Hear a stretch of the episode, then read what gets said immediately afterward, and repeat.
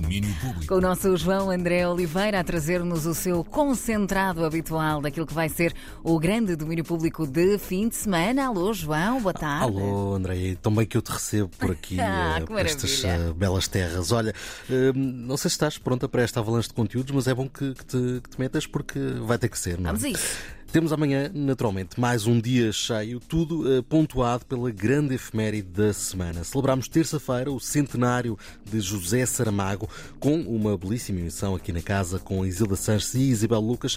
E Saramago também se festeja com um olhar no futuro. Por isso mesmo, o Daniel Belo esteve na cerimónia do Prémio Literário José Saramago e o vencedor, imaginem, ficou de joelhos quando soube da notícia. Eu falei, bom, não é possível que me ligaram de lá, não é possível que seja isso. E eu liguei de volta, né, para a Guilhermina, que é presidente do júri, e quando ela me falou, eu, eu caí de joelhos, assim, no chão. Não é, não, não é força de expressão, isso não é uma imagem que eu estou inventando, não é porque eu sou escritor, é literal, eu caí de joelhos no chão e eu comecei a chorar, eu comecei a rir. E foi tanta emoção, assim, foi, foi, foi ser atingido por um sonho, sabe? Então eu perdi completamente a, as estribeiras ali. A emoção do escritor brasileiro Rafael Galo, o vencedor do Prémio Literário José Saramago, numa cerimónia que o Daniel nos descreve amanhã.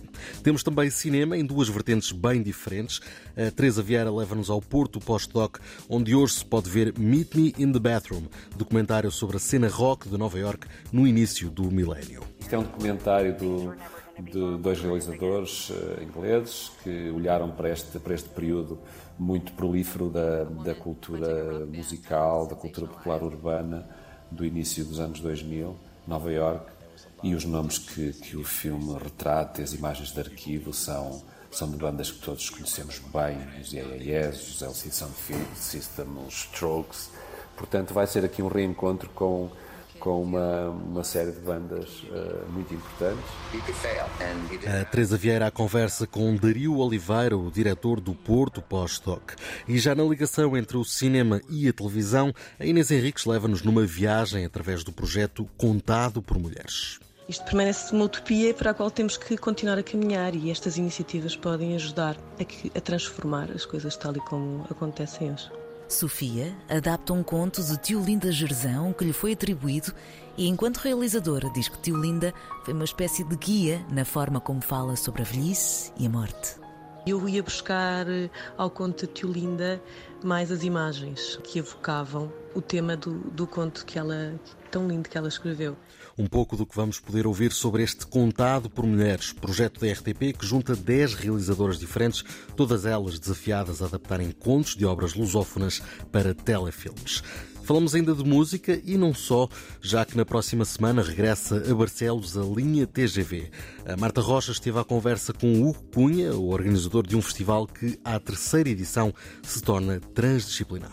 Sentimos que tínhamos a necessidade de fazer com que a linha TGV se conseguisse uh, sair do espaço do teatro e, e, e, viesse uh, ao encontro do público para espaços informais. Um, e fizemos-lo através de duas formas. Fizemos saindo efetivamente do espaço físico do teatro para aqui para o Centro Comercial Barlos, mas também através de uma de uma transformação daquilo que era uma programação baseada na música para uma, uma programação uh, com mais disciplinas uh, e expressões e linguagens artísticas, que é isso que temos nesta vez. O Cunha aqui a falar das novidades deste festival que começa na próxima quinta-feira, 24 de novembro. Ora, também na quinta-feira acontece em Águeda o Congresso de Bastidores. São conversas sobre o que se passa do lado de lá da cortina que são cada vez mais importantes para se valorizarem as profissões artísticas. É cada vez mais necessário esta, esta, este conhecimento por parte do público e das pessoas Uh, no geral do que é que, o que, é que está por trás de, de um espetáculo e o que, é que quais são as dificuldades porque todos nós uh, estamos a passar e, e, e, vamos passar ainda muito tempo uh, até que estes, estas profissões sejam mais valorizadas e, e que seja dado o, o devido mérito. Aqui é a Ana Flores, da Dorfeu, a organizadora deste congresso de bastidores que conta com nomes de luxo em painel.